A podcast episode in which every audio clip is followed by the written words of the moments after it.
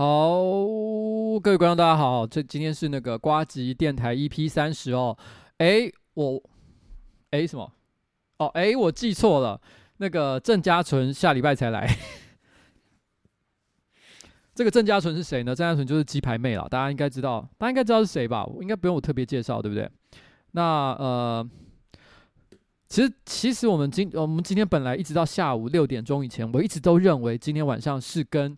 这个鸡排妹一起做直播，老实讲，最近真的我的工作还有我的生活作息真的是一片混乱。稍后可能会提到为什么会混乱成这个样子的原因哦。那那那就是因为太混乱了，所以导致我很多时间上的安排出现了很重大的错误。譬如说，其实我一直都有一个错觉，我很早以前就跟这个鸡排妹约好了一个时间，其实是在下个礼拜，但我一直都以为是这个礼拜。那这个礼拜呢，我正好又跟呃其他人开会，然后。敲定了另外一个合作，是下个礼拜哦，呃，九月十二号要跟 Leo 王一起做直播。然后呢，但是没想到，我才刚刚谈完 Leo 王直播这件事情，然后那个那个呃，我第二天我就发现了一件事，就是我在上个礼拜其实有答应上班不要看，九月十二号要去拍这个一个特别的影片。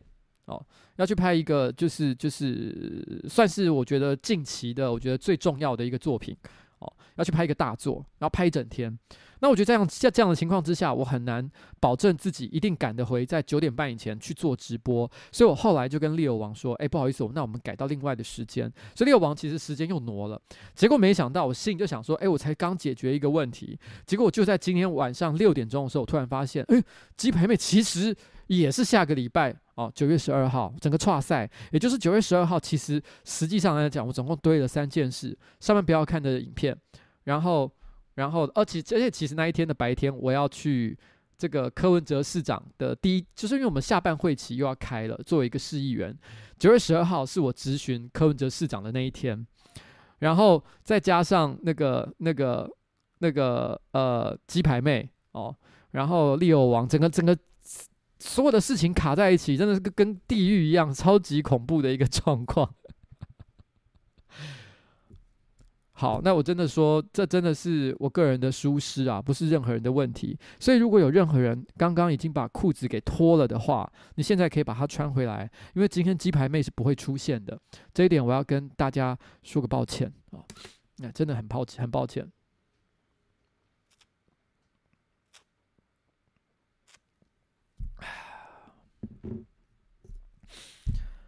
哎，好了，不过上个礼拜因为我没有直播嘛，其实我有讲过，就是说在接下来我会再补偿大家哦。也就是说，其实接下来会有一个礼拜，我应该至少会做两集，有一定的几率，很可能就是下个礼拜，因为下个礼拜呢是呃，或者是下下周，应该是下下周可能比较有机会，因为九月十七号是呃，应该是大部分。重要候选人，我是指这个这个台面上的一些重要的总统候选人最后表态的一个时间点。如果在那一天呢，差不多都底定了的话，其实我应该会开一次直播，好好聊我对这一次的总统跟立委选举的一些基本看法。我过去从来都不谈，那是因为其实我不想谈，就是存在于纸。就是想象中的事情，譬如说，有的人说他会选，有的人说他不会选，完全都只是一个想象或者是一个模棱两可的字眼的时候，我认为谈任何的话题都是臆测而已。那所以，其实我对于谈这种纯粹是幻想的东西，我觉得个人觉得意义不是很大。但是当台面上所有的候选人都站出来的时候，我觉得我有必要哦跟大家聊一聊。我觉得我私心我会支持谁，而且为什么，然后把我这个观点。跟大家好好的聊一聊，那我会特别开一集政治直播。这次的政治直播呢，我觉得会有一些蛮有趣的一些内容。它的标题我已经想好了，就叫做“厨君们，我喜欢选举”。哦，那这个梗是什么呢？哦，如果有看过《Hellsing》的，大家就知道我在说什么。但不重要哦，等到我们那一天的时候再来聊吧。今天没有要聊任何跟政治有关的话题。然后，OK，好啦。那今天呢，因为也许是因为那个那个鸡排妹没有来的关系，所以呃，这个这个我发现哦，现在起始的人数有一点低啊，大家是不是因为太失望了，所以全部都关台了呢？哦，千万不要这样子，好不好？但是我说真的，因为今天晚上六点钟，我才突然之间发现，原来今天鸡排妹不会来，所以我今天整个上午其实都是在准备跟鸡排妹内容的直播。结果突然之间那些东西全部不能用了，临时突然之间哇，我开始想说，那我到底一个人的时候我可以干什么？因为我也总不能把跟鸡排妹准备要做的事情，然后挪到今天来做。那我到时候跟鸡排妹要做什么？所以也不可以，所以我只好开始临时想，我到底今天我今天应该要干什么？哦，所以其实也是真的有一点点急啊。诶，我老板我老板娘说了什么东西？突然之间。突然之间在那边讲说，唯一支持明理佑哦，怎么会这个样子？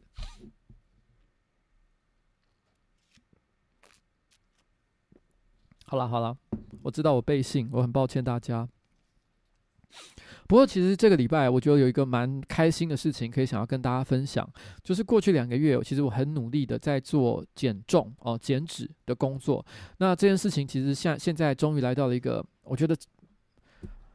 来到了一些成果哦，可能大家在画面上不一定看得出来，但是十 七七吧，连七七都在抱怨这件事情，我真的有点难过。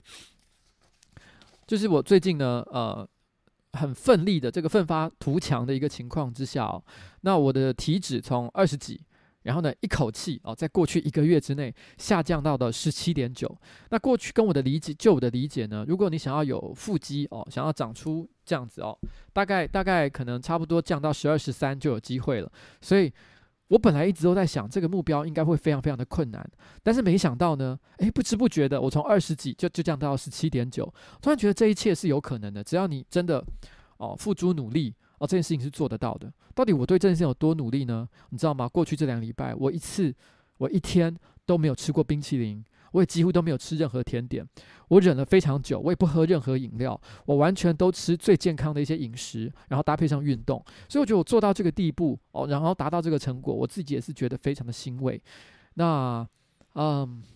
但是因为昨天量出了十七点九之后，我个人实在是太过高兴了，所以今天中午呢，我整个大破戒，我立刻点了哦，因为今天下了大雨嘛，我就在 Uber Eats 上点了那个那个呃，我今天点了什么东西啊？我今天点的是啊、马来西亚的那种炒桂雕哦，非常油腻我的那个炒粿仔条哦，然后有虾仁啊，然后呃这个花枝啊。然后蛋啊，哦，然后锅仔条，然后再加上大量的油脂，咸咸辣辣的。啊，如果我的营养师看到，他绝对会绝对会生气。然后，嗯，还立刻喝了一杯可不可的这个奶茶，整个爽哦。而且现在还在喝啤酒，我心里在想，我我今天就是小小的破个戒，给自己犒赏一下，自己达到非常满意的一个成果啦。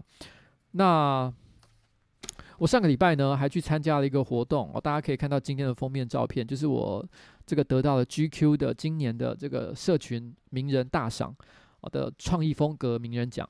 那其实这个奖呢，我在之前我在 Facebook 上，其实我发过一篇文章，其实在谈这件事情哦，就是就是其实本来他们之前呢是。有特别问我一个问题，就是说，诶，如果今年他们要推一个这个社这个社群名人大赏的话，他们觉得这个年度大奖应该要颁给谁比较好？那他们当时是一个呃，就是就是就是问我的意见嘛，啊，问我意见也很合理，因为我就像是台湾的这个网络社群里面的长老，因为我的年纪又大。然后，然后这个这个可能认识的人又多，所以他们会觉得说，问我，呃，谁是今年最适合得奖的人？我想也是非常合理。当时我就推荐了一个人，哦，其实就是伯恩。伯恩，我觉得他今年如果论今年上半的话，我觉得谁表现的最为杰出，风头最健。然后呢，而且而且形象又非常的正面哦，所有的一切都是好的。我想大概就是伯恩了吧。虽然伯恩当然可能有些人会说他最近有发生了一些这个这个风波啦，但我认为那些东西其实根本无损于他在这上半年所达成的成就。所以我其实是认为这个奖应该要颁给他。但是没想到最后隔了大概嗯、一两个月，突然之间那个 GQ 跟 Vogue 的工作人员就说，其实他们最后决定把奖颁给我。我在那个演讲颁奖典礼上的时候，我就把这一段故事就直接讲出来。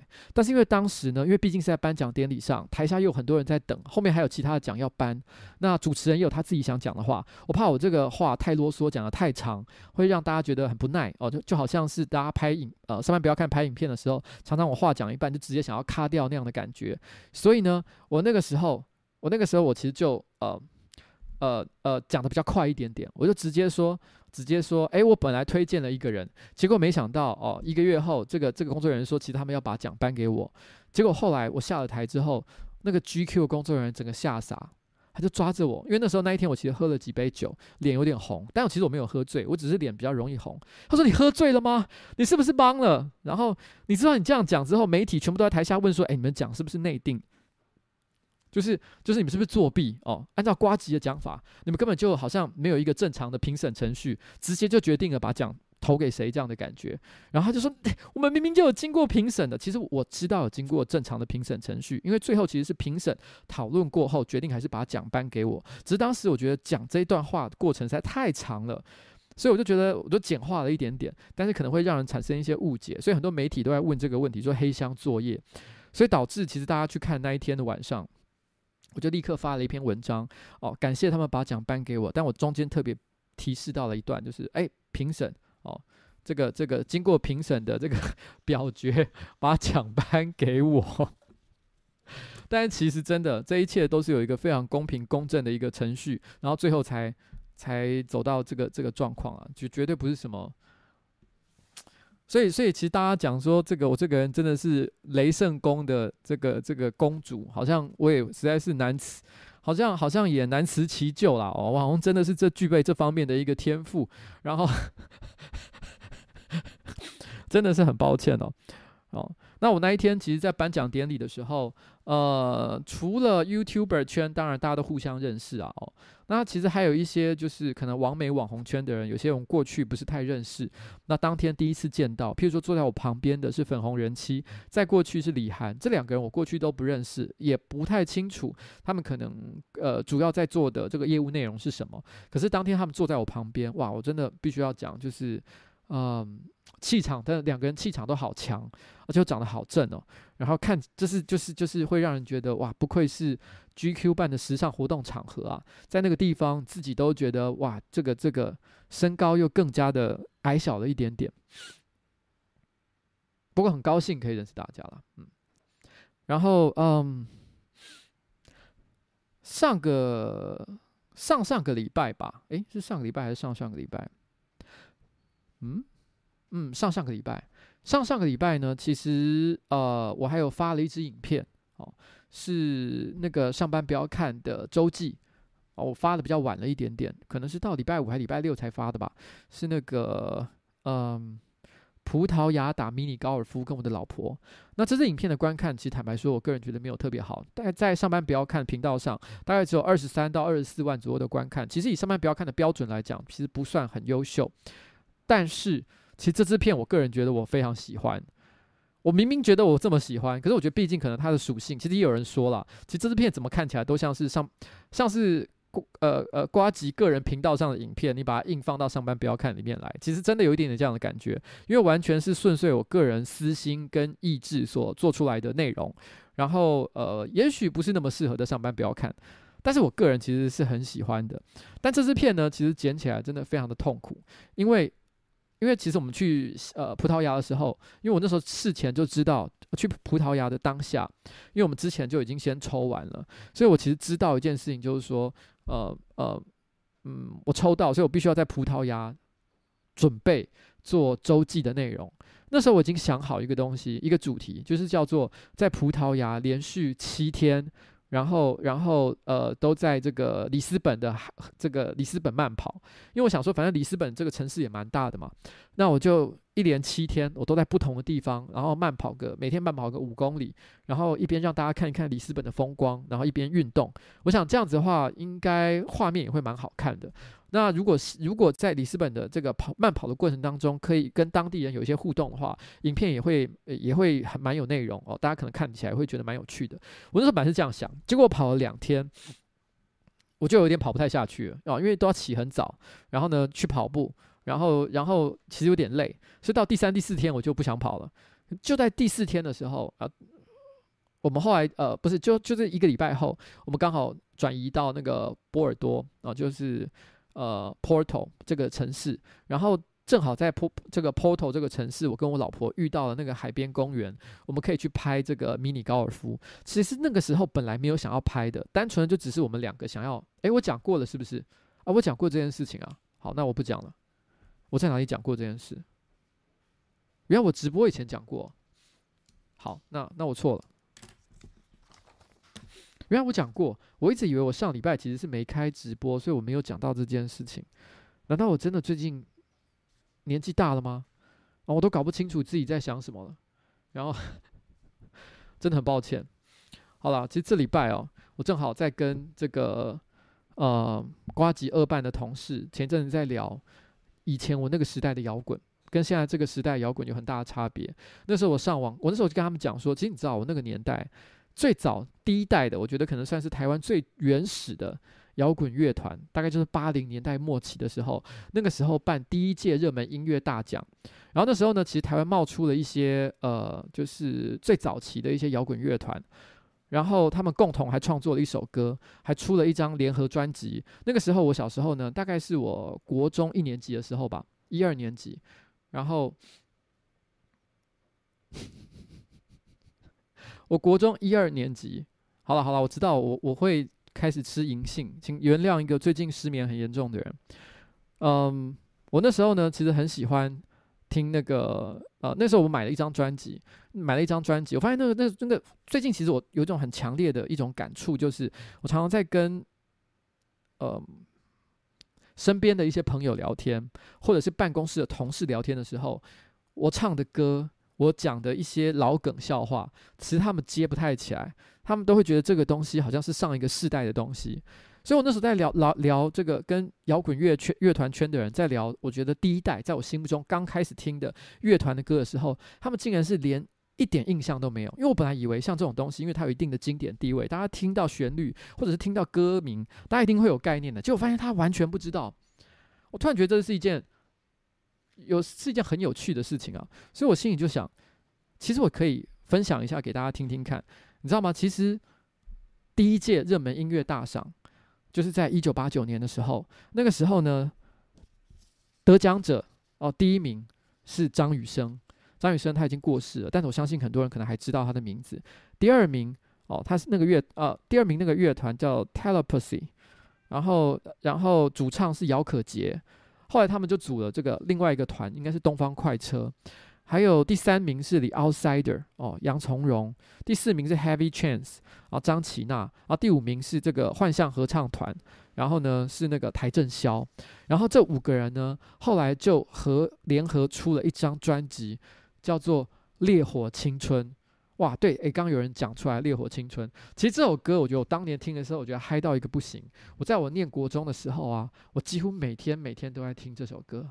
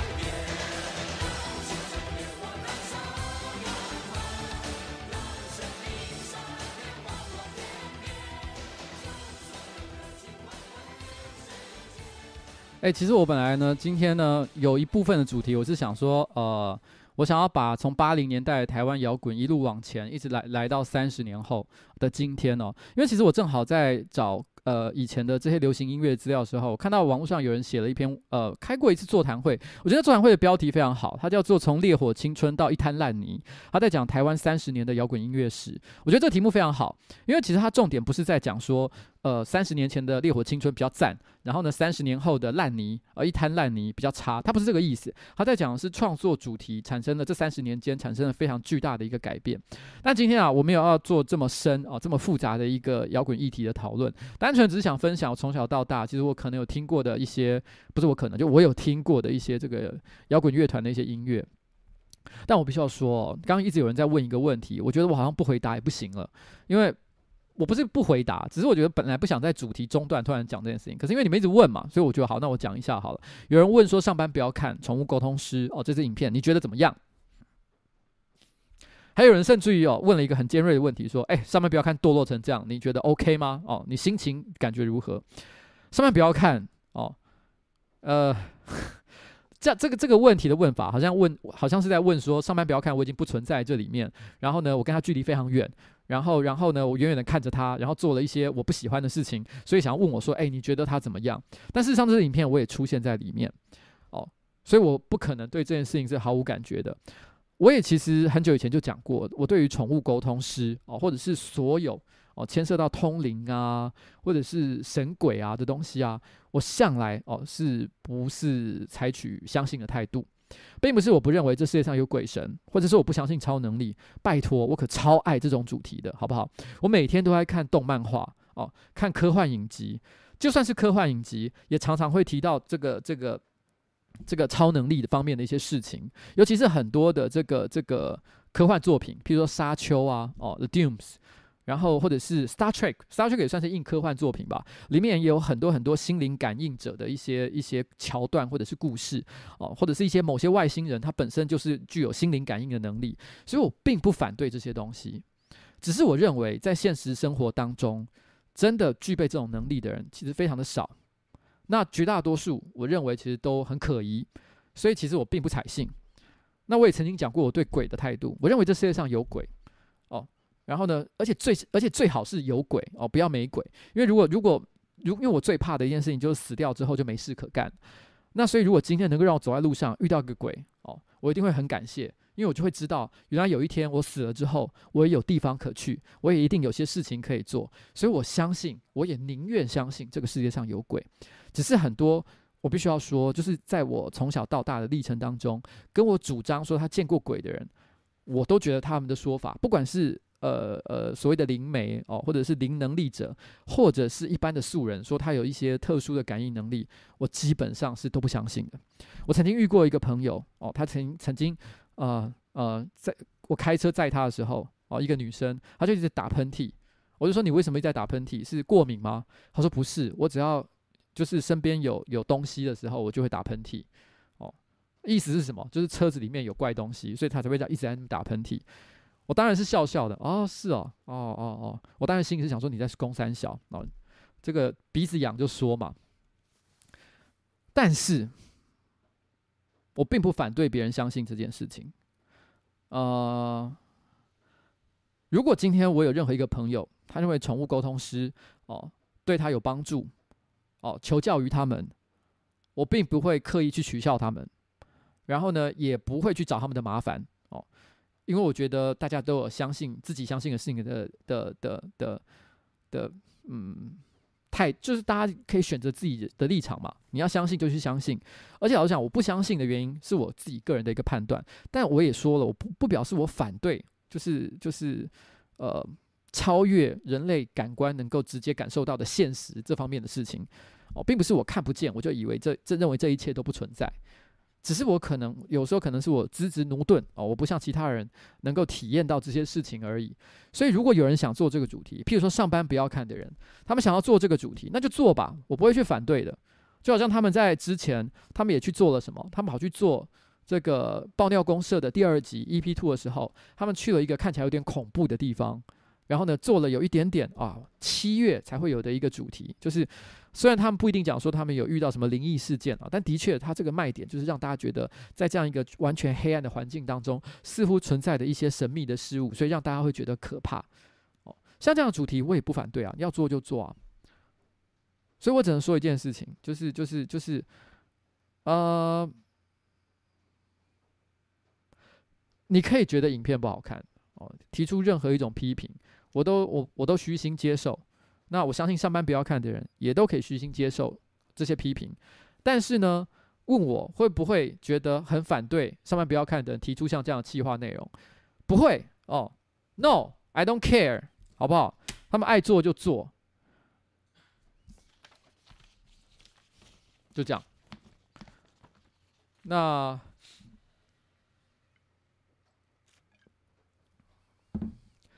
但是我我我也要讲一件事啊，我知道在我个人的频道，我个人直播的时候，很多的观众都是抱着一种呃支持者的心态，就是我说什么，他们都不希望我受伤，然后希望保护我，就好像呃我今天这个直播主题，我有点就是我搞错了时间点。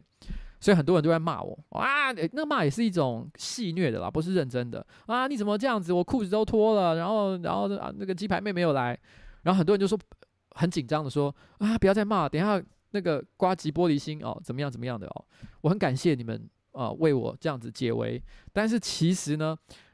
我看到这么多人做这件事情，我内心也是蛮心虚的，因为因为实际上来讲，我一直都希望大家就是就是你知道，你们可以做你们你们可以做你们自己的独立思考嘛。你们觉得上班不要看做的不好，或者是我说的不对，你们都可以讲的。然后呢，如果我不能够承担这些攻击哦，那是我的责任。有的时候我真的受不了，我真的也可能会俩攻，这个我也无法控制。但是哦，这都不是你们的责任哦，这是我们自己的功课，就这样。所以今天这个问题呢，我就回答这一次了。那我就不会，后面就不要再回答了哦。然后如果有人再问的话，请大家诶提醒一下，就是回到呃，我想想看现在是几点？现在是十点，呃，十点啊，差不多快到十点，所以差不多就是九点五十五分左右啊的这个这个内容，去看一下，好不好？就这样啦。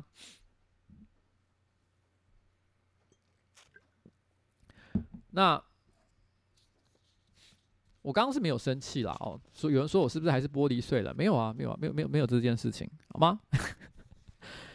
然后然后你知道一九八九年，然后那个那个是台湾第一届的这个热门音乐大赏，雅马哈办的。刚刚那个洪志还有留言说他其实得过最后一届的雅马哈音乐大赏的这个名次哦。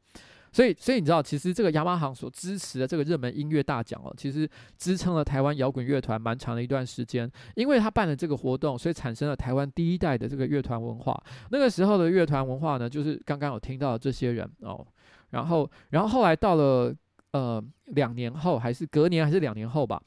然后这个同样的一批人哦，就是就是这个这个张雨生，然后这个东方快车。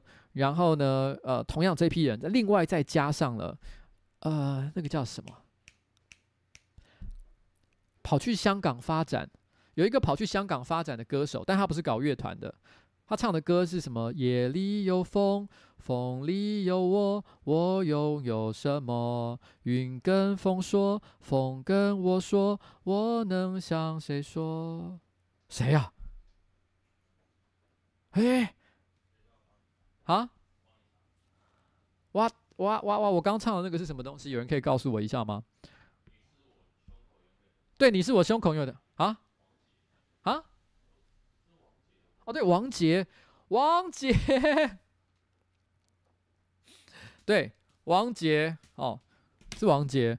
王杰加上这些人之后呢，他们又跟着拍了一部电影。哇，那部电影呢，我觉得那首歌大家的辨识度就比较高了。我觉得《烈火青春》是真的比较出奇，所以我觉得很多人都不知道。但是因为他因为后来的那一首歌，大家大家要再度聚首在一起大合作的时候，其实那个时候呢，就是因为还加上了有电影，所以很多人对那个事情就印象很深刻。我还记得那个电影的剧情非常的中二哦。然后，然后他也是一群人想要，我没记错的话，我先讲我这个印象可能有一点点模糊，就是一群人想要搞一个乐团，但是呢，搞乐团过程当中，当然会有各式各样的这个障碍。那台湾早期的电视剧还有电影都很喜欢搞一个桥段。一般来讲，我们讲到乐团哦，然后你要成名所遇到的桥段，呃的困难，一定是可能譬如说一开始观众都不喜欢啊，然后面对创作上的瓶颈啊，或者是有人吸毒啊，然后导致他这个这个这个无法好好专注在演艺事业上啊。大部分的讲乐团的电影都是这样。可是当年哦，莫名其妙台剧哦，台湾电影一定都要加上黑道的桥段，譬如说黑道。不让你好好唱歌哦，黑道绑架你哦，各式各样的像这样的东西。所以我记得那时候他们是一群人想要组一个乐团，但是在这一个故事里面有一个很重要的角色，就是庹宗华。庹宗华当年呢，就是应该是报告班长那个时候出来的，然后这部这部电影开始红，然后就是以演班长那种呃典型的那种外省大哥哥的那种呃呃精英形象哦，哎，不能讲精英啦。就是外啊，这个这个有点难以形容啊。外省八加九，就是就是就是在眷村里面，然后混流氓、混帮派啊。年轻韩国但比较帅的版本，就是就是以那个以那个形象，然后呢，然后呢，然后然后呢，年轻的时候可能混混帮派，然后长大一点就在这个做军人哦，像这样的一个典型，像这样的形象，就妥中华，他那时候都演像这样的一个角色。然后他在里面呢，我记得就是就是一个很酷帅的一个大哥哥的角色，小弟弟小妹妹们想要组乐团，然后他就想要保护他们。然后最后呢，那其实，在剧中他跟其中一个女女生呢，其实互相可能都有情愫。可是最后他为了保护大家，不知道做了什么样的牺牲。我只记得他最后一个很帅的画面，就是就是他就他就为了保护大家，所以他决定呃背负着一些可能可能责任，不知道他是杀了人还是怎么样的哦。反正就说好了，那接下来。呃，这个女生就让另外一个人照顾了哦，你们好好的哦，未来要好好的在一起。然后就其他的人就在台上唱摇滚乐，然后他一个人在这个那那时候唱那时候呢，所有的人已经受到大家的注意，台下一堆观众他们欢呼耶耶耶耶耶的时候，他就一个人背着行囊，然后远走他乡哦，完全就是一匹狼的一个状态，就是 就就就是这种。就是就是这样的一个一个一个故事，哎、啊，我这细节可能有一些很混乱的地方，请大家不要太在意。完那首歌，我记得，因为那首歌其实我觉得是很多人年轻时候的回忆，所以有很多的乐团都有在翻唱这首歌。譬如像灭火器，灭火器那个版本，它自称叫做呃小宇宙燃烧版哦，小宇宙燃烧版。前奏大概是这样，可是我个人其实没有很喜欢，我觉得其实没有没有很好，我个人觉得没有没有原曲那么好听了。我觉得如果真的要听了的话，其实还是要听原曲。所以我们在这边呢，稍微欣赏一下两年之后哦，这一群人再度聚首，然后再加上王杰，然后呢创作了一首什么歌。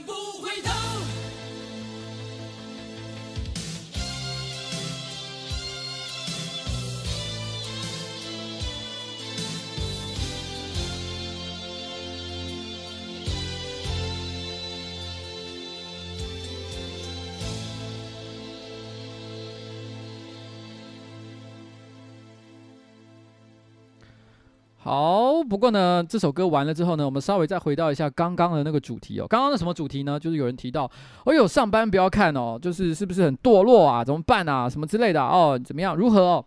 我稍微再回头再讲一件事情，这个我不知道该怎么说这件事情哦。就是说，其实我之前也有提过这个话题哦，很多人都觉得是不喜欢上班不要看最近的某些影片。我举个例子来讲，像我记得有个观众跟我提到说，他觉得在看呃《爆尿公社》EP 二的时候，因为那时候去一个有点像鬼屋的地方探险，所以其实比较像。呃，二零一八年时候版本的上班不要看，就是会去一些比较特别的地方，做一些冒险，然后做一些挑战哦，所以大家会觉得比较有二零一八时候感觉。不需要说上班不要看，二零一六、二零一七跟二零一八其实都不太一样。那二零一九到底会变怎样？其实老实说，我现在也还在调整当中，我也不知道该怎么去帮他做一个定义。但是他就说啊，他最近都觉得比较不喜欢上班不要看的影片，但是呢，他觉得。觉得《爆尿公社》EP 二哦，去鬼屋探险这个地方，他觉得是比较好的。但是《鬼屋探险》这支影片有多少观看呢？我记得我最后看的时候还不到四十万吧，其实算很普。很普的一个很普通的一个成绩，以上班不要看这个阶段来讲，上班不要看的周记，因为周记本来就是随便，就是大家比较轻松在做的内容，所以实际上平均的观看，大部分比较常见的观看大概是落在二十到三十万之间。但是如果是上班不要看的正片的话，其实四十万我认为才是是一个基本盘，就是如果没有做到四十万的话，表示这个观众不是很喜欢。那可能有一些观众不是那么爱的，就是觉得哎比较变得比较生活化一点的，譬如说像大胃王好了。大胃王已经快七十万了，你们知道吗？就是说，你们觉得这其实很有趣，你知道吗？什么叫做好？什么叫做不好？我也好难定义哦。就是说，就是说，嗯，我心里也有对于好的定义，所以我也才说，其实最近我对于某些影片要怎么做，其实我开始有了比较多的一些干涉跟想法。嗯、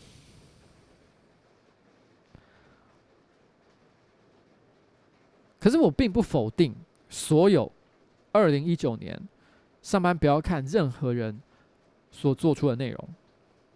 我不要自己再解释这个问题，因为解释这个问题反而让自己看起来好弱、好讨厌哦。你知道我意思吗？解释自己是最软弱的一件事情，所以我不太想解释自己。但是因为有人问，所以我。问我的态度哦，我是不是支持上班不要看的人做这些事情？我只能跟你说，他们做所有内容，只要你有看到出现在频道上，我都支持。因为其实上班不要看的人也曾经跟我抱怨过一件事，就是说，其实有的时候啊，我只是在我的直播上哦，单纯的讲一讲我个人的看法，但是有些观众呢，常常就会拿着我的看法跑到上班不要看的频道，然后去指责说某些人说：“哎，你们看，你看，老板都这样讲，所以你们哪里做的不好？”其实我真的本来不是这个意思，我只是单纯想表达一下个人概念，就好像如果今天让我选的话，我的确可能不会做宠物沟通师这样影片，不是可能，我绝对不会做宠物沟通师这种影片。可是我不会不让人去做这个影片，那我既然都让他做了，我就不会说我不支持他。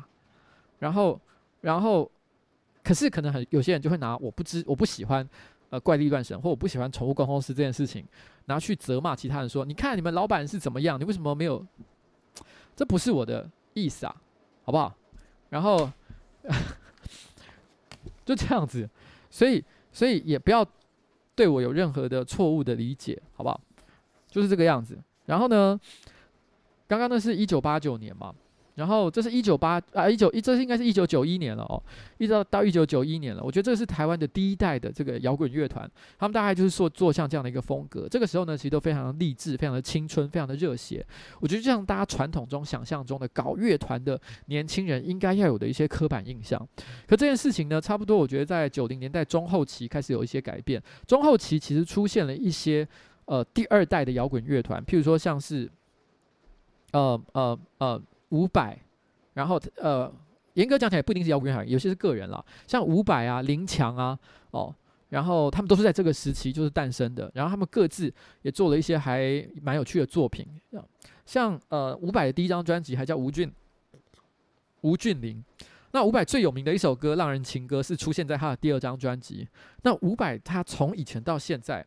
我个人最喜欢的一首歌，也是每到了夏天我就必点的一首歌呢，其实出现在他的第三张专辑。然后是什么东西呢？哦，那就是他的《夏夜晚风》。今天晚上到底要不要播啊？我觉得再播太多歌的话，你知道时间太浪费了，就不要播了，好不好？浪费大家时间。反正《夏夜晚风》有机会的时候，如果夏天还没有结束，哪天心情很好，因为我觉得这首歌在我的心中一直都很适合，是在高速公路上，然后呢开着长途夜车的时候，然后在夏天有点闷热的晚上。然后就听着像这样的歌，我觉得《下一晚风》非常的棒。然后第四张专辑出现了另外一首我很喜欢的歌，就是《钢铁男子》。当我在心里觉得很悲伤，然后呢很很失志、很挫挫折的时候，就是要听《钢铁男子》。这两首歌都在之前的直播里面曾经播过。这大概是第二代吧。第三代就来到了五月天啊、董事长啊，然后呃呃呃四分卫，差不多这个时候的年代啊，两两千年初期吧。然后呢，再之后。哇，就是现在群魔乱舞的时，哇，群魔乱舞的时代哦，就是你可以听到像是，呃，像是这个这个，呃，草东啊，哦，或者是 Decca Joins 啊，哦，老王啊，告五人啊，显然啊，哦，我刚才太多了，我没有办法全部讲完哦，哦，譬如说，我刚本来想要讲一个，我突然想不起来，讲不起来的这个 这个，这个这个这个这个音乐，但我其实很想哦。很想，很想在这个这里介绍一首歌。这首歌你们一定没听过。这首歌你们一定，我觉得，因为你知道吗？它在 YouTube 上，它的点播才九千次而已，好可怜的一首歌哦。它是去年吧出的一首歌，这个乐团一点都不红。可是我第一次听到的时候，我整个吓到。我觉得今年啊，其实大家都会发现，譬如说九零八八，或者是很多其他创作者，都很喜欢刻意去搞一些复古风的东西。但这些复古风呢，其实还是有加上一些新派的、比较新的一些内容。譬如说像呃呃美秀好了，美秀其实也搞了一些复古元素，可是都还是加上一些新的创意在里面。但有一个乐团，我一看就觉得，干，这真的完全复刻八零年代哦最早期的。第一代摇滚乐团的风格，而而且是二零一八年的时候出的。然后这个乐团，我觉得它完成度超高，可是看的人超少，我觉得好可惜。所以我决定呢，我直接哦，直接转播哦这张专辑哦，直接转播这张专辑给大家听一下，给你们听听看哦，这首歌。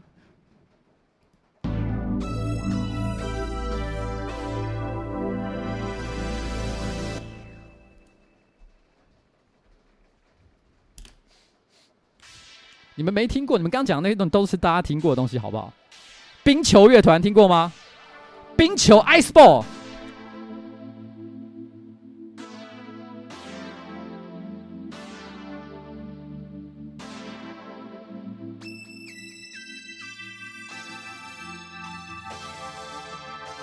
四比三的画面。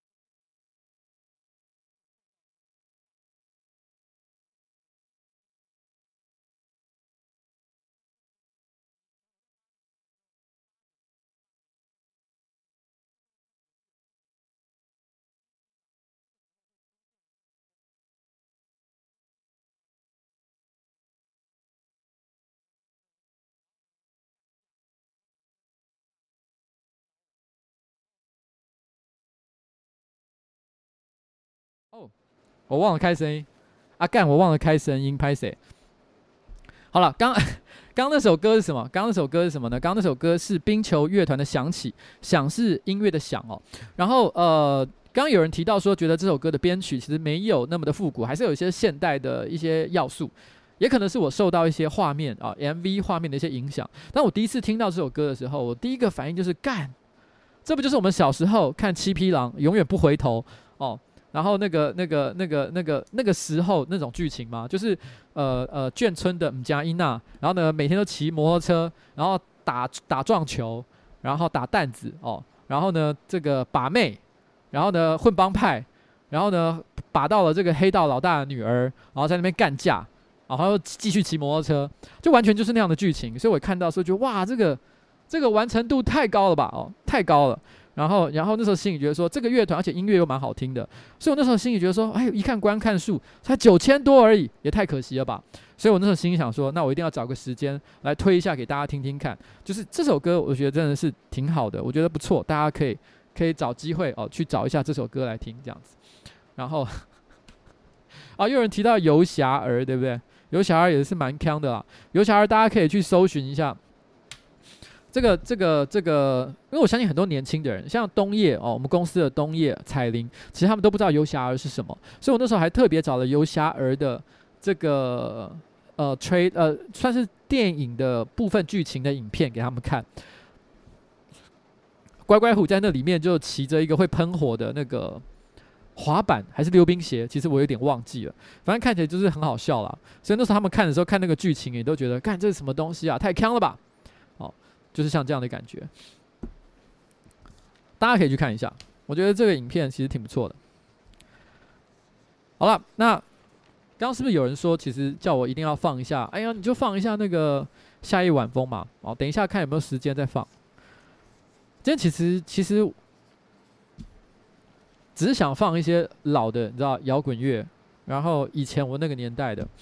给大家听一听。其实我本来还收集了一些其他的歌，我一直在想要不要放，像浊水溪啊，然后然后或者是林强，林强到底要放哪一首歌？我一直觉得好犹豫。因为理论上来讲，我觉得他的第一张专辑没什么好讲的，因为大家都一定知道就是《向前行》啊这首歌。可是我觉得那首歌就是很通俗啦，我觉得没什么好讲的。大部分人要讲，其实是讲他娱乐世界的那一张专辑。娱乐世界的专辑呢，它加上了很多电子跟工业。呃，工业噪音的一些元素，其实算是我觉得，不管是对于林强本身，或者是台湾的音乐史，其实都算是蛮有开创性的一张专辑。那这首歌呢，它的它的主打歌是《爱情研究院》。这首歌呢，在整张这么实验性的专辑里面，算是相对来讲比较流行，大家比较能够接受的的的音乐。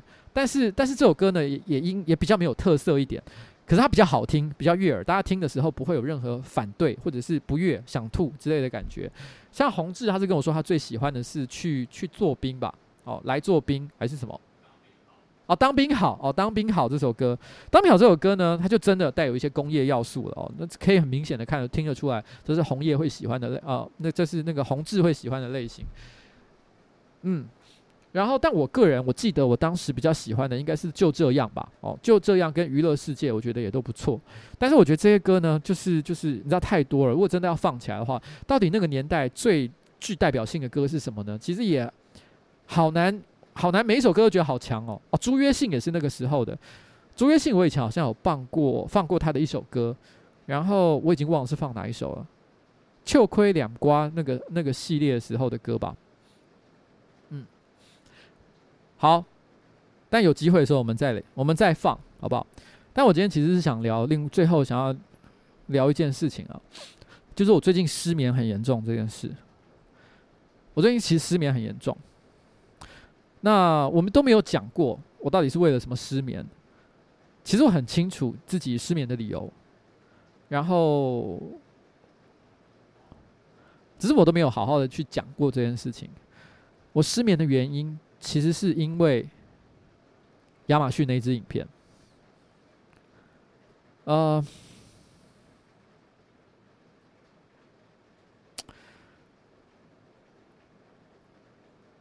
这个事情是这样子。其实我从有些人会有些人会说啦，像我老婆就说，你是不是时差没有调过来？但其实我从葡萄牙回来那一个礼拜，我的睡眠并没有什么太大的问题。一直到了隔周，隔了一个礼拜，得礼拜一那天的晚上，我才开始失眠。那个礼拜一发生了什么事情呢？我们出了亚马逊这一支影片。那支影片其实是出于我的意志做的，因为那时候其实我跟呃瓜吉办公室的人讨论，我们最近有什么可以谈的话题。然后他们给了我一些题目，但我都觉得没有特别好。后来他们提到了一个题目，就是讲亚马逊。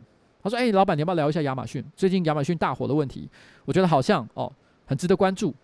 可是我说我对这件事情，哦，我还不是有很强烈烈知道我要说什么。因为如果今天要谈一个话题的话，如果最后的目只目的只是要讲说，哇，亚马逊大火，然后呢，这个很严重，希望大家多多关心这个雨林的生态。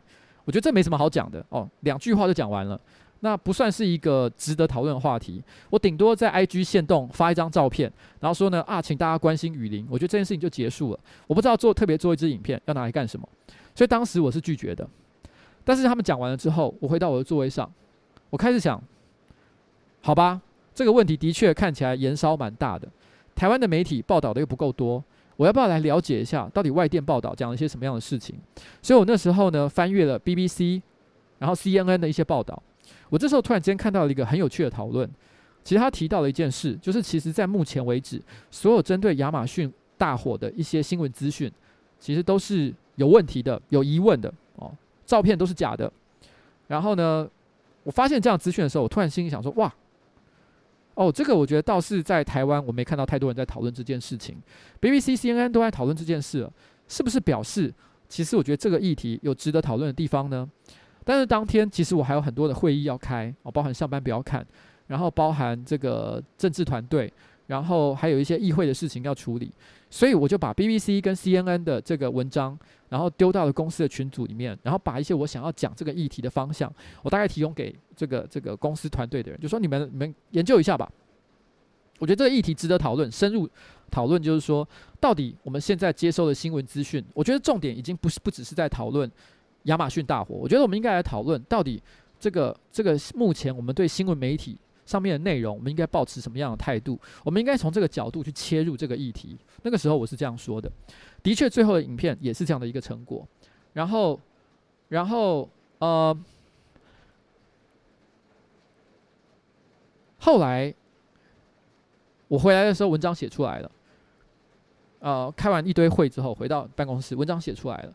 我大概快速的看了一下，修改了一些我觉得文字之后，我就说：“那我们就来录吧。”我想应该没什么太大的问题。然后我们就录了。录完了之后，我也觉得没什么太大的问题，我就回家了。哦，也晚了。可是当天晚上，然后呢，我重新再检视我自己的这这支影片的时候，其实我必须要说，我突然发现我有犯一个错。那个错误就是，并不是说这影片内容是错的，它的方向是错的，而是在这篇文章的构成过程当中，其实我没有好好想过，它所传达的讯息有没有可能会造成一些误导。嗯。因为我当时丢的是 BBC 跟 CNN 的文章给团队内部，那他们当然又去找了一些其他的媒体的文章去补强它的内容。那并不是呃，内容并不是说有哪里是错的，而是我觉得在他写的立场，我觉得后来看到很多网友之间互相争论、吵架，然后把整个话题扭到了一个我本来并不期望的方向，就是说好像觉得呃亚马逊大火都是假的。我仔细的再重新看了一次影片，我发现如果我好好的给他一点时间，让我再思考一下，其实我会换，我会修改一些写法。所以我后来马上凌晨两点钟，我在 Facebook 上发了一篇文章，因为我不希望大家误解这个影片给大家的资讯。我一边发一边冒冷汗。我心里想说，我为什么要急着那一天发这支影片？我干嘛那么急？我应该再多想一天的。那他那个影片会更好。然后我两两点钟发完那支影片之后，我就失眠了。然后我一整个礼拜都在想这件事情，你知道，影响我的并不是影片好不好看，你知道吗？上班不要看，被被骂说什么哎，宠物公司很烂或什么之类的，我都不会失眠，我不会为这种事情失眠的。我会为亚马逊大火这支影片失眠，是因为我觉得它不是我心目中理想的状态。那是因为我发自内心的觉得，我觉得他应我应该要对这件事情，我应该要更谨慎，做得更好。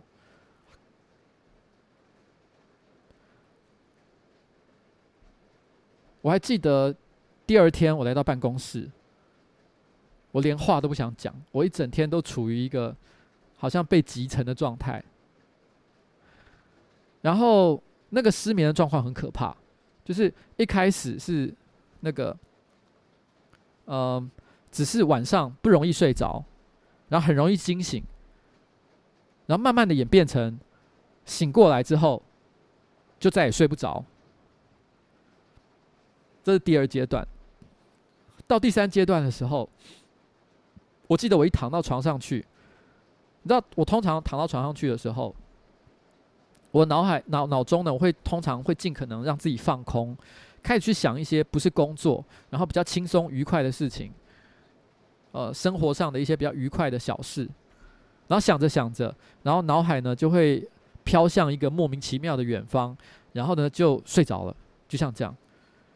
可是我那时候的感觉就是，我只要一躺到床上去，我开始想要放空的时候，然后，然后一瞬之间，就是。就要接近放空要睡着的时候，我就会惊醒，然后不断的持续这样轮回七八次之后，我就再也睡不着了，然后一整个晚上都睡不着。后来在上个礼拜的最后两天，我几乎都没有办法睡觉，连一个小时都没办法睡。我觉得我的身心那个时候已经已经到了一个。很严重的一个极限，就是我我无法，你知道吗？无法成眠。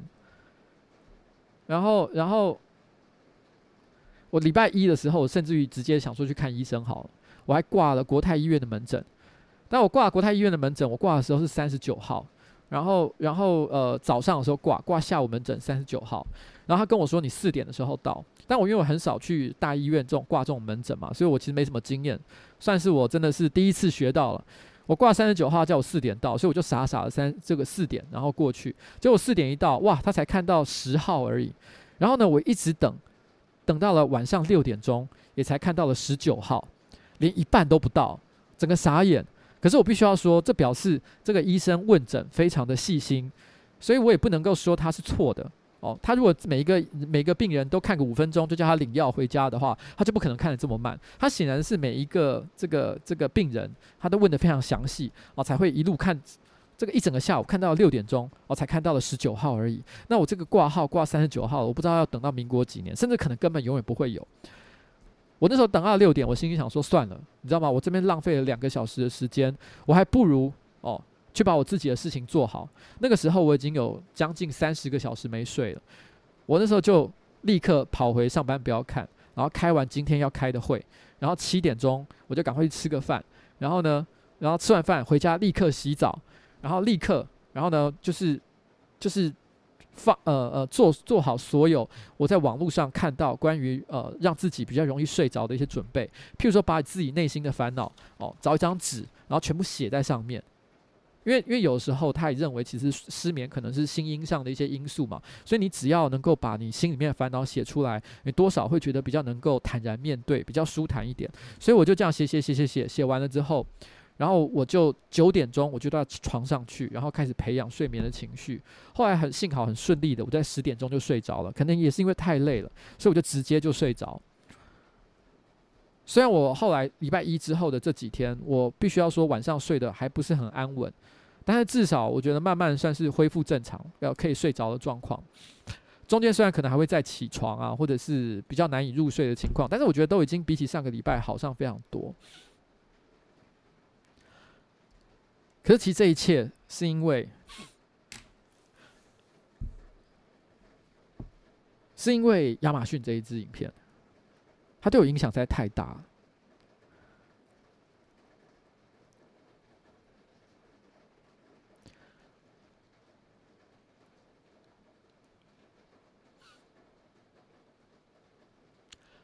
啊。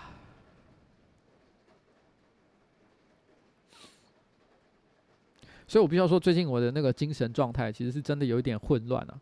然后，嗯，也给了我很多教训。很多事情其实对大家来讲，可能可能很很理所当然哦，但是对我来说却完全不是这样。然后我也没有要大家安慰我啦，说我辛苦了，因为我自己知道自己做对了什么或做错了什么，呃，这些都是我自己的责任。然后我非常的清楚，我只能说。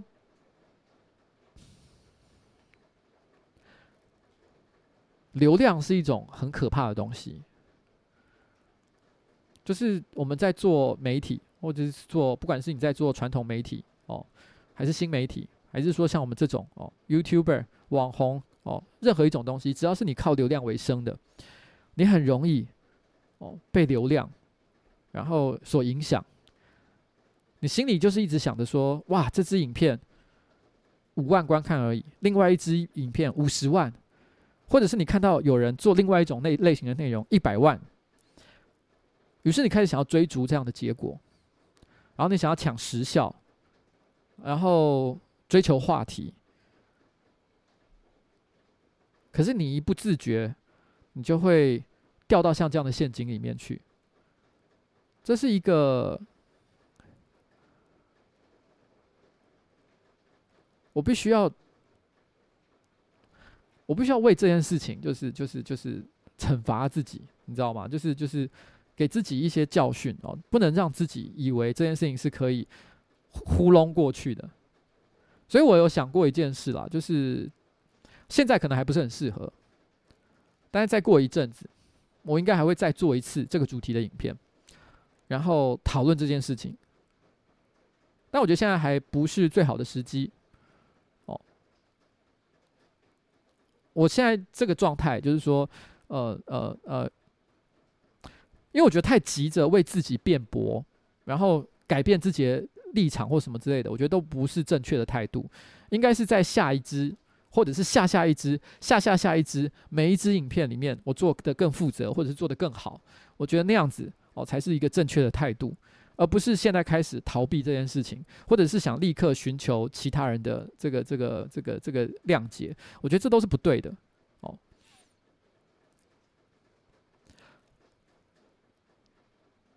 嗯，所以呢，今天的最后哦，今天的最后哦，我想要点一首歌哦，给我自己，然后这是一首很好听的歌啦，我个人很喜欢。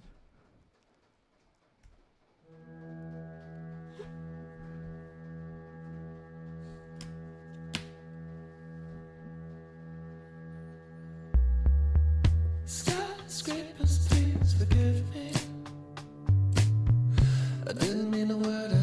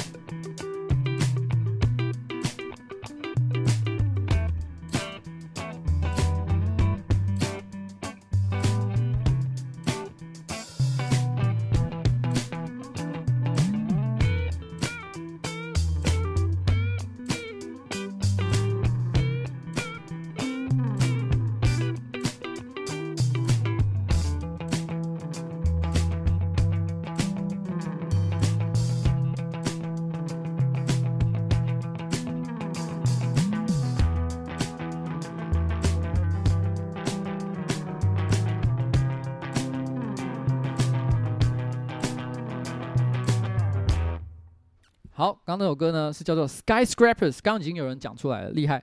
Skyscraper 呢意思就是摩天大楼的意思啊。然后乐团呢叫做 OK Go，OK Go 其实很有名啊，大家应该都听过。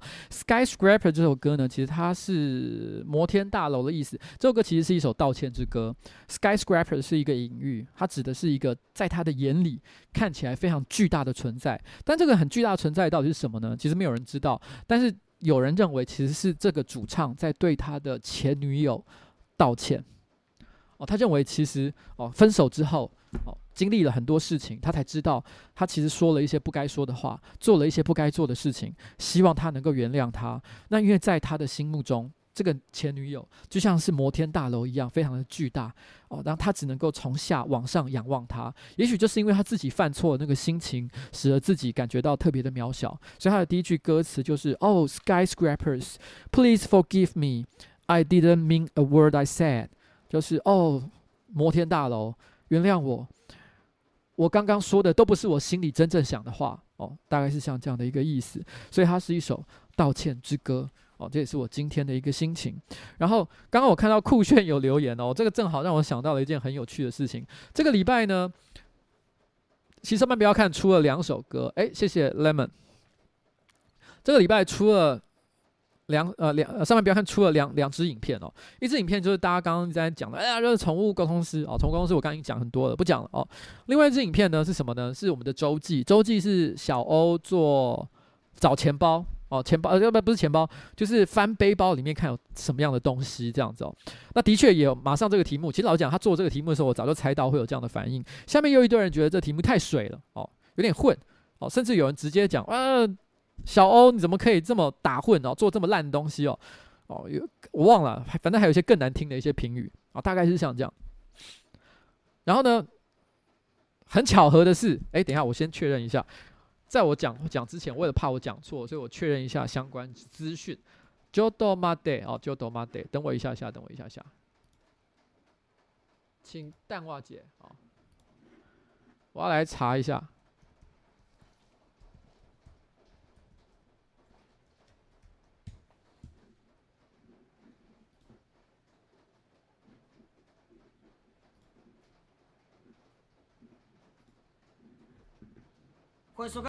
OK 啊，我查到了，我确定了。来，我要讲一件事情。你知道这支片大家认为很水很混的片，你知道它是发烧六吗？他之前上到发烧六，诶，我傻眼，好不好？然后我觉得我做的他妈认真到一个不行，认真到一个不行的这个葡萄牙哦，迷你高尔夫球影片，什么热门哦，二十来万观看，什么热门都没有。这个收收背包的哦，收收收身上的包包的哦，热热发烧六，然后呢，同一时间，而且是同一天，真的超巧的。反骨男孩 Wacky Boy 他做了另外一支影片，是他们出国旅行的时候，搜他们的团员的呃呃皮箱里面放了什么样的东西，一模一样的内容，一样发烧哦。我不知道他们最高上到发烧几，我刚刚看还有发烧二十二，前这表示之前至少应该有发烧十几吧。至少啦，搞不好也是发烧前十，你知道吗？就是 对，酷。我我要讲的事情是什么呢？我要讲的事情就是说，你知道吗？这就是这个现在这个社会，现在这个 YouTube 平台，实在是很不公平的一个地方。你说认真怎么样哦？又怎么样呢？没有人看啊！哦，你觉得很废的东西，有人看啊！其实老实讲，你知道我，你如果问我的话哦。那个、那个、那个，搜别人的钱包、呃，背包里面有什么样的东西？这样的题目，然后讲他一做的时候，我就觉得哇，干这个题目，以创意发想来讲，因为你知道以前过去周记的，呃，不管是我啊，或者是其他人啊，大部分甚至于包含小欧以前自己在发想周记的内容的时候，其实大家都还蛮。呃，蛮蛮努力的，在发挥创意去想一些比较独特的一些题材。比如说，在之前，小欧有另外一支影片是在发，是是说他要去学跳舞，哦，学学跳这个这个这个舞蹈的这个影片哦。然后像我的话，我当然题目有很多了哦，在这竹繁不及备载，我就不要讲我自己。像是呃呃呃呃，汤马士做过二十四小时。哦，吃东西的那个那个影片，哇，那也是超级搞纲，超级麻烦的。你要二十四小时不睡觉，然后每一个小时都要去吃一摊，这多难啊！这多多多压力多大的一个挑战啊！然后然后这个这个小饼拍过短剧哦，大家都拍过一些很特别的东西。但那些的那些影片特别的东西，有一定观看特别高吗？其实还好，真的真的还好。可是你知道，这种收皮包的东西，就是会中。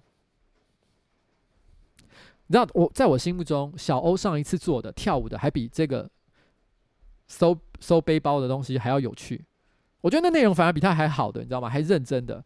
可是你看收背包的东西，热门六哦，发烧六，你可以告诉我吗？你可以告诉我，就是说大家都想教我们怎么做事，可是你可不可以看一看数字？哦，哎，我刚刚是不是有一点点小押韵？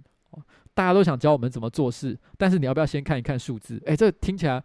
很很像是可以在 RBL diss 别人呢，就是 在 RBL 大赛里面 diss 别人的时候讲的话，我就我就实在讲就是这样子嘛，所以，哎呀，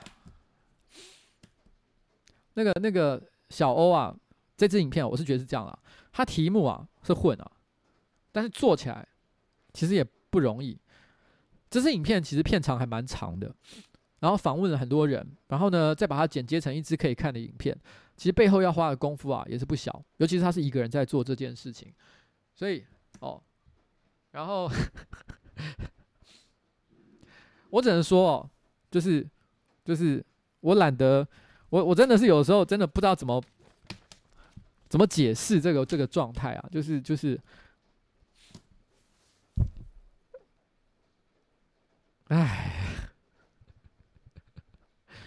好了哦。那个今天也晚了哦，我已经讲太久了。今天讲的话题都比较沉重，比较无聊一点点。可恶哦，可恶！那今天最后的结尾呢，我们就该怎么办？我也不知道该怎么收场了。那我们就，我们就。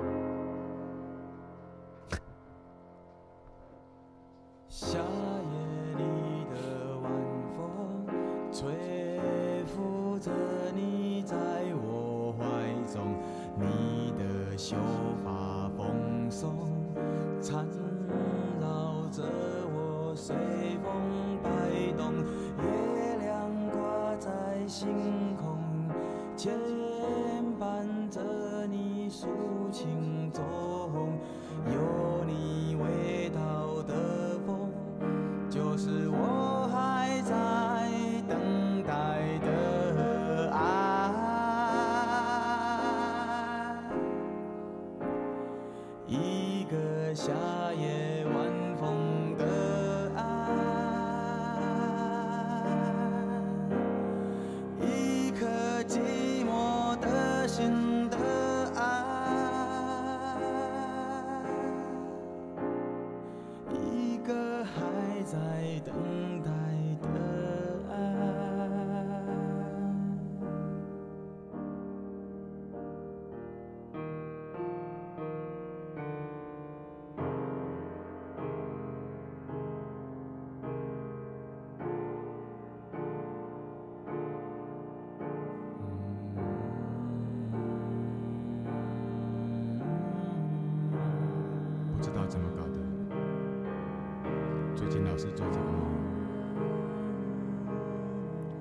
事情，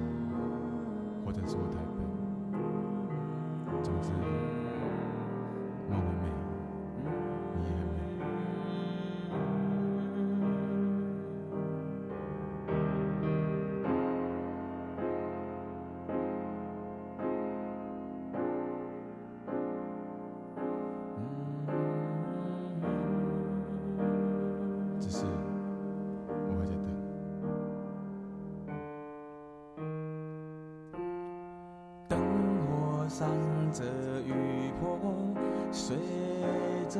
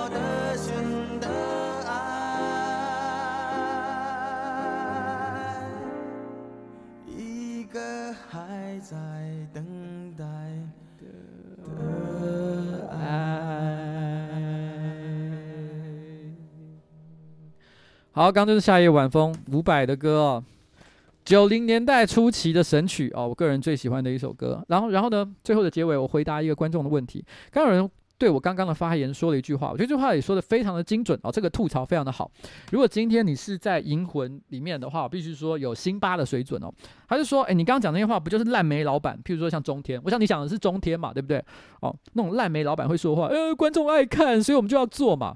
诶啊！我跟你讲，我先要讲，不是这个意思哦，不是这个意思。为什么我这么说呢？因为我要讲的事情是说，我只是想表达一个问题。上面不要看，我一直以来抱持的一个很自由的一个态度，就是如果大家想做，有人想做，我只要不觉得违反我的最底线，不是我的最高标准哦，是我的最底线。只要能够符合我的最底线，我就尽量让他做，让大家去试试看，这样做起来效果会怎么样？其实我以前也讲过一件事，我个人其实没有很支持。呃呃，蔡哥跑去拍芒果青这种短剧这种东西，我并不支持，我从来都不支持。我觉得这不是一个啊好的 idea，但我还是让他做。他做了好几次，我都让他做。为什么？因为我觉得这件事情，哦、呃，要让市场来决定，哦不，让他自己啊、去发现这过程当中所遇到的所有问题，而不是我来跟他说，老板不准你做，就这样。所以其实今天大家想做，我就让他做。但是九月第三周跟第四周，我会让你看看上班不要看的志气，就是。你们一定会看到，真的花了，真的很难的东西，好不好？哦，就这样，你们会看到的，可以吗？不是我，我们也不，我没有要当什么烂煤老板哦，什么中天电视台的这种这种东西没有哦，我没有要这样子，我只是要讲一个社会的现实是这样，但我没有说我要妥协，好吗？好啦，今天晚上。到此告一个段落，我要跟大家公拜拜，好，公拜拜。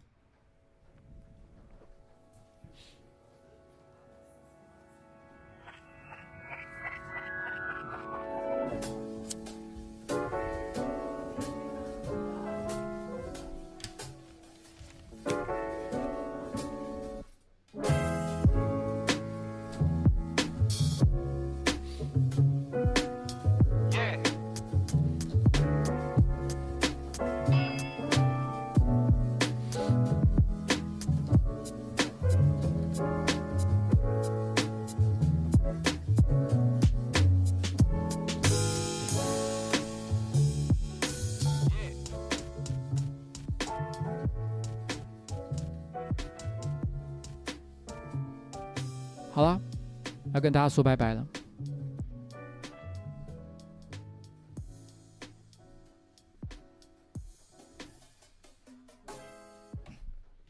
拜拜。